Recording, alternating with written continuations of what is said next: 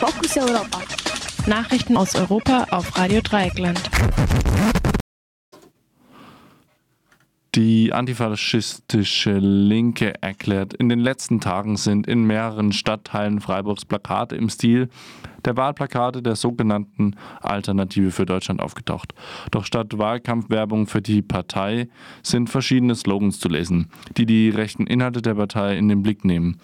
So ist auf einem der Plakate beispielsweise zu lesen, AfD wählen heißt Wirtschaft vor Menschenleben.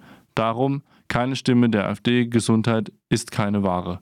Hintergrund ist eine Kampagne der antifaschistischen Linken Freiburg, kurz IL, die anlässlich der kommenden Landtagswahlen hunderte Plakate im AfD-Stil gedruckt hat, um sie im gesamten Stadtgebiet zu verteilen. Primäres Ziel ist hierbei nicht, über die auch bei dem WählerInnen-Klientel längst bekannten rassistischen und sexistischen Positionen der Partei aufzuklären, Vielmehr soll darüber informiert werden, dass die sozialen und ökonomischen Positionen der AfD den Interessen der Lohnabhängigen sowie den sozial schwächeren Teilen der Gesellschaft elementar widersprechen. Gerade in Stadtteilen wie Landwasser, Weingarten oder den umliegenden Dörfern betreibt die AfD auch dieses Jahr wieder einen intensiven Wahlkampf mit Plakaten und Infoständen, obwohl die Position der AfD keineswegs im Interesse der sozial und ökonomisch schwächergestellten Bürgerinnen sind ist in diesem Gebiet der AfD-Wählerinnenanteil verhältnismäßig hoch.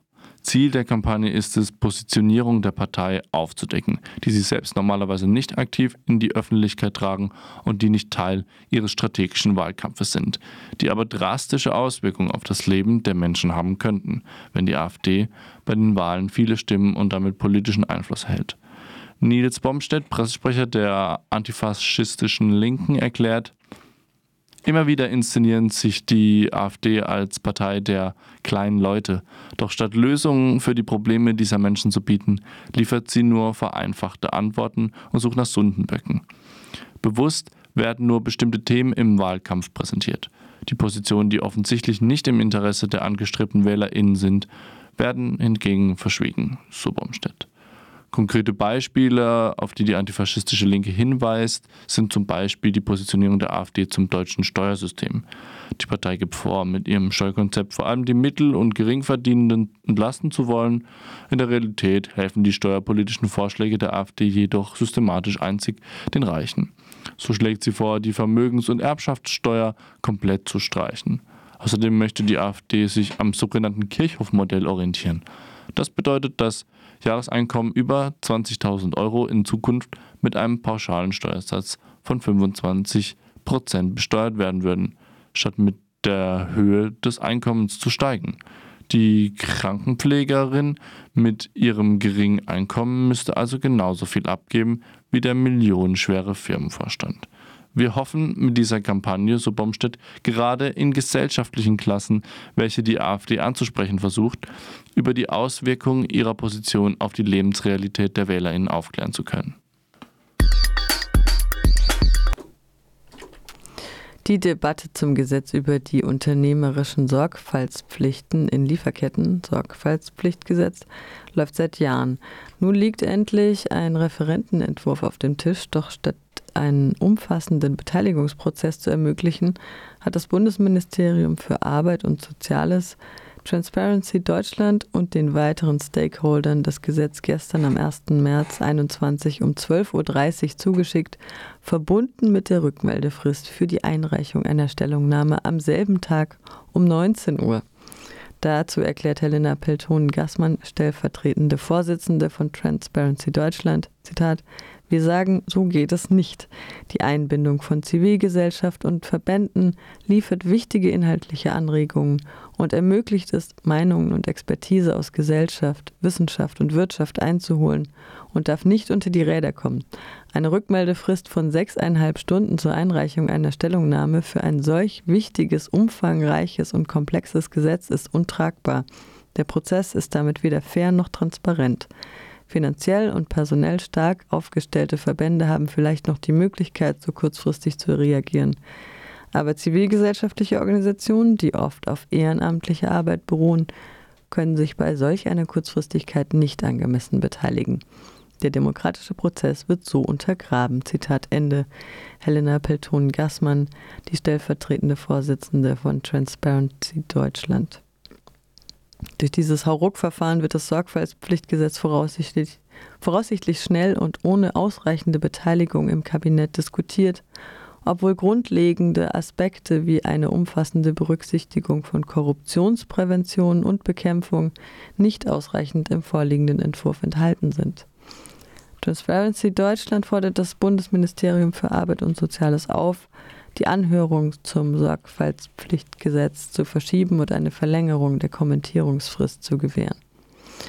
Allgemein fordert Transparency von allen Bundesministerien für die Beteiligung von Verbänden angemessene Fristen für die Kommentierung von Gesetzesentwürfen, Bereitstellung von Synopsen zur besseren Vergleich und Nachvollziehbarkeit, Veröffentlichung der Referentenentwürfe auf den Websites der Ministerien und eine Öffnung des Partizipationsprozesses. Zum Hintergrund, zwar sollen Verbände und Interessengruppen laut der Geschäftsordnung der Bundesministerien den Entwurf eines Gesetzes eine Gesetzvorlage möglichst frühzeitig erhalten, um dazu Stellung beziehen zu können. Schließlich ist diese Beteiligung ein zentraler Bestandteil der Aushandlungsprozesse in einer lebendigen Demokratie, doch in der Praxis wird dieser Anspruch leider immer noch nicht erfüllt. Transparency Deutschland fordert daher wiederholt eine frühzeitige Einbeziehung der Verbände an Gesetzes Gesetzgebungsprozessen, so im Rahmen der Allianz für Lobbytransparenz, wie auch als Unterzeichner eines offenen Briefes mit 14 weiteren Verbänden und Organisationen im Dezember 2020. Es scheint jedoch, dass die Rufe der Verbände bisher weitestgehend ungehört blieben.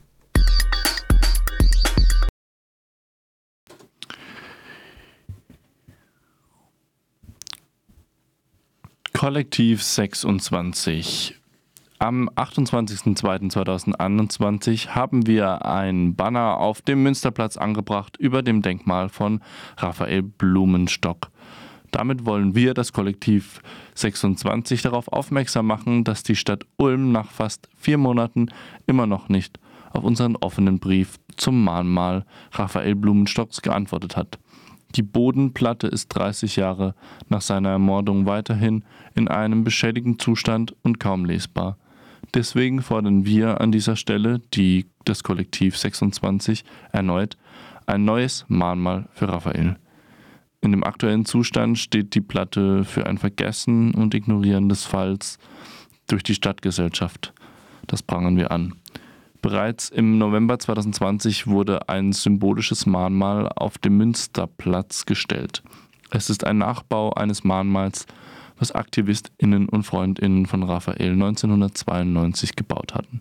Sie forderten damals die Errichtung eines dauerhaften Gedenkortes und machten darauf aufmerksam, dass der Mord schwulenfeindlich gewesen sein müsse.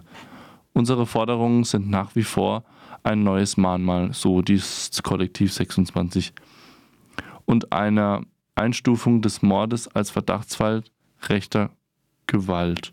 Zudem die Veröffentlichung von Informationen damaliger Ermittlungen zu Nazistrukturen sowie eine Untersuchung zu personellen und strukturellen Kontinuitäten der Naziszene von der NS-Zeit bis in die 1990er und auch natürlich heute. Sea-Watch rettet 363 Menschen innerhalb von drei Tagen aus Seenot. Das am 19. Februar in seine erste Mission nach über siebenmonatiger Zwangspause ausgelaufene Rettungsschiff Sea-Watch 3 konnte in fünf verschiedenen Rettungsaktionen 363 Menschen aus Seenot retten.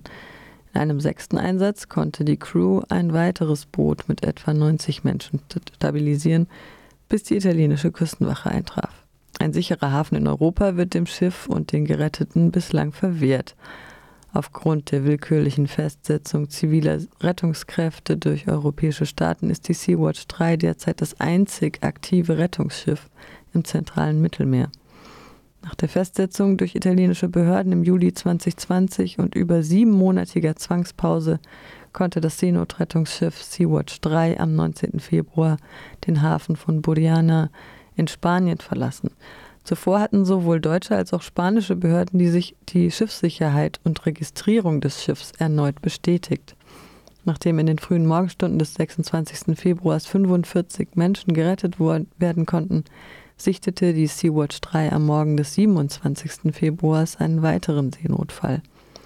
Das mit 102 Menschen besetzte Schlauchboot hatte bereits Luft verloren, die Menschen konnten jedoch noch rechtzeitig an Bord in Sicherheit gebracht werden.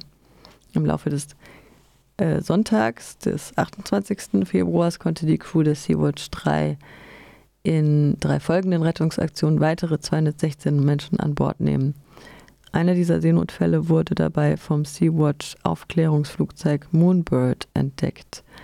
Ebenfalls am Sonntag kam laut der Internationalen Organisation für Migration für mindestens 15 Menschen bei einem Schiffsunglück vor der libyschen Küste jede Hilfe zu spät.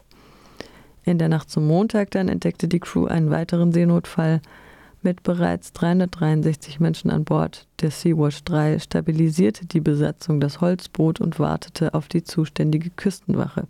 Stundenlang mussten etwa 90 Menschen auf Rettungsinsel ausharren, bis die italienische Küstenwache eintraf, die die Menschen dann nach Lampedusa brachte. Die insgesamt 363 Menschen an Bord werden nun medizinisch versorgt Zahlreiche Gerettete zeigen Kraftstoffverbrennung, Dehydrierungserscheinungen, Unterkühlung und Kämpfen mit Seekrankheit.